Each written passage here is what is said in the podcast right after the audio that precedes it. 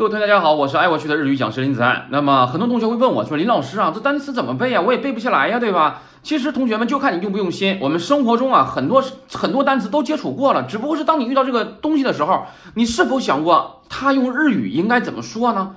对吧？比如说，你看我是抽烟的人，我当抽烟的时候，我就会想啊，烟叫做 tobacco，点点烟的时候呢，light，对吧？我这付钱的得呀，买烟付钱 s i p e 学过吧？